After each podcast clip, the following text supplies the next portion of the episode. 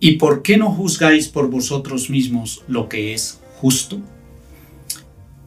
Es increíble que hoy en día con todo este tema de las muertes que han habido, el incremento de las muertes por el tema de la pandemia, muchos se encuentran hoy haciéndose preguntas y hoy vamos a, resumir en este tema lo inexplicable.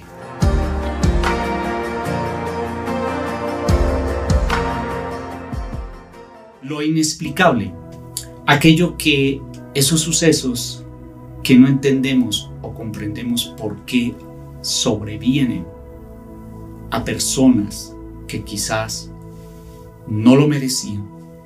Y esto tomando resumen la palabra que Jesús nos desafía a hacer. ¿Por qué no juzgáis por vosotros mismos lo que es justo? Y muchos están haciéndose esa pregunta, buscándole respuestas a Dios. Pero lo que muchos no sabemos y entendemos es que los sucesos o los acontecimientos que han sobrevenido sobre el mundo han sido definitivamente por la maldad se ha acrecentado. Y muchos dirán, ¿y por qué tiene que pagar fulano esto y por qué aquello? En este momento yo no le podría dar esa respuesta. Pero sí podemos nosotros evitar que esto siga sucediendo alrededor nuestro o en el entorno de las personas que nos rodean. Mira lo que dice en el libro de Lucas, ahí mismo en el capítulo 13. En este mismo tiempo estaban allí algunos que le contaban acerca de los Galileos cuya sangre Pilato había mezclado con los sacrificios de ellos.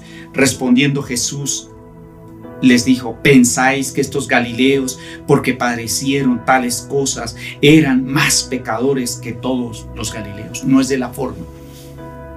La forma no es de la forma como la persona muere que, define. Si es bueno, tiene que morir de buena manera, de buena forma.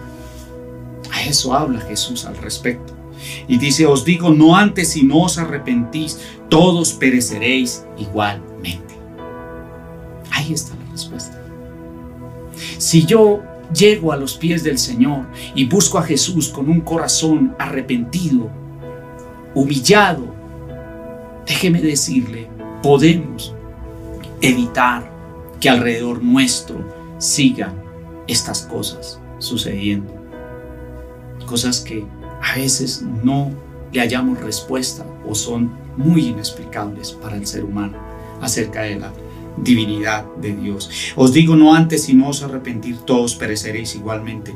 O aquellos 18 sobre los cuales cayó la torre en Siloé y los mató. ¿Pensáis que eran más culpables que todos los hombres que habitan en Jerusalén? ¿Ven que eso no define? Ahí vuelve el Señor y hace, os digo no, si no os arrepentís, todos pereceréis igualmente. Quiero hablarle de la salvación, de la vida eterna, de su alma, de mi alma.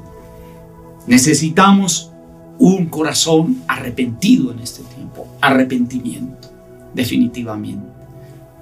No se ponga usted a mirar o a observar las cosas buenas que ha hecho.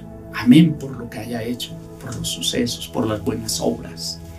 Tenemos que arrepentirnos de manera general porque nuestra nación, y no voy a hablar del mundo entero, vamos a hablar de nuestra nación, de Colombia, donde hemos levantado ídolos, donde hemos acudido a los brujos y hemos abierto puertas tan inmensas y por eso han sucedido estas cosas que son inexplicables para muchos. ¿Acaso Dios desea la muerte del impío, dice su palabra.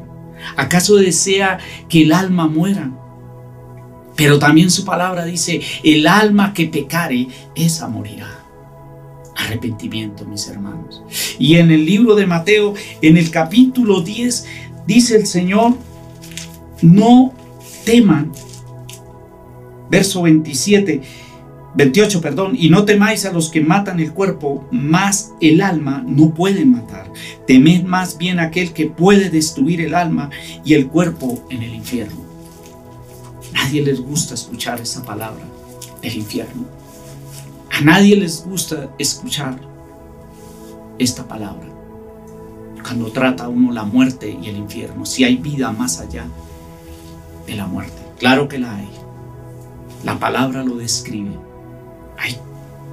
Cantidad de versículos que usted puede estudiarlos. Pero déjeme decirle, mi hermano, llegó el tiempo de buscar a Dios con un corazón contrito y humillado, en arrepentimiento, en clamor, en humillación, para así poder nosotros descansar y saber que si un amigo, un hermano, alguien en el entorno nuestro parte, podamos estar en paz, podamos descansar en el Señor, podamos decirle Señor gracias por los días que pude compartir con esta persona. Gracias Señor porque sé que está en su divina providencia, allí en su presencia. Debemos esforzarnos por humillarnos, porque no podemos cuestionar estos sucesos, estas cosas inexplicables. De hecho, la cruz fue hecha para eso, para vencer la muerte, para vencer el dolor.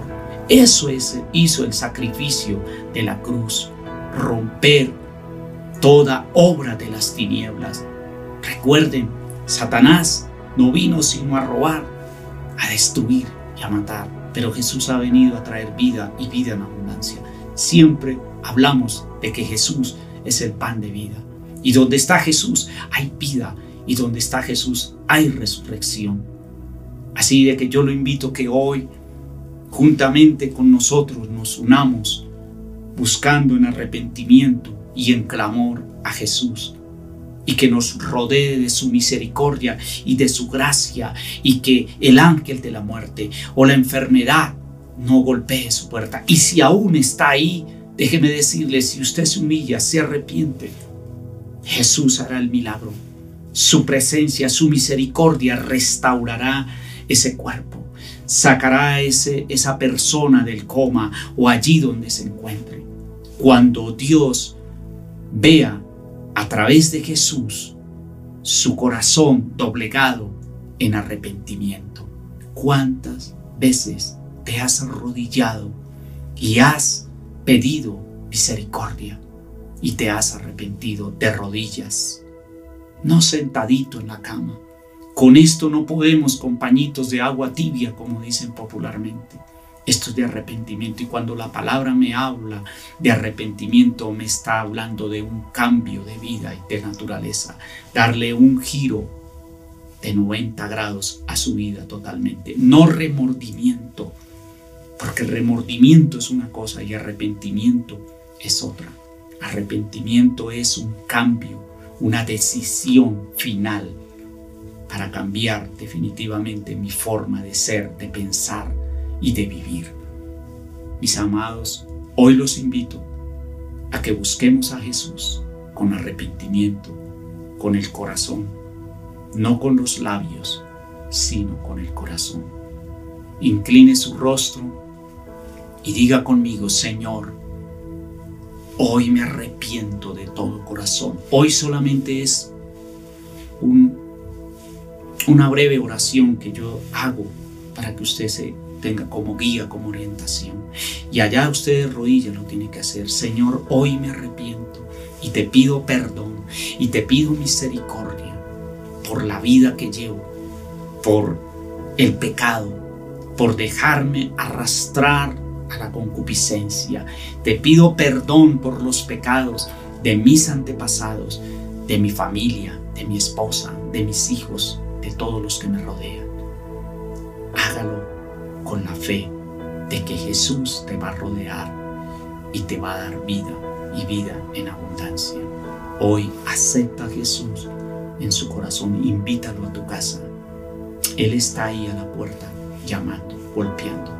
No le cierres más la puerta a Jesús y no cuestionemos más estos acontecimientos y sucesos. más bien inclinémonos y humillémonos y busquemos para que Él sane nuestras vidas, nuestra tierra, nuestra Colombia, nuestra nación.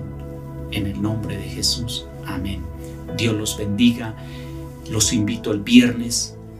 Voy a tener un tiempo de oración, de arrepentimiento y de humillación y de fortaleza para aquellos que han perdido un pariente o un amigo.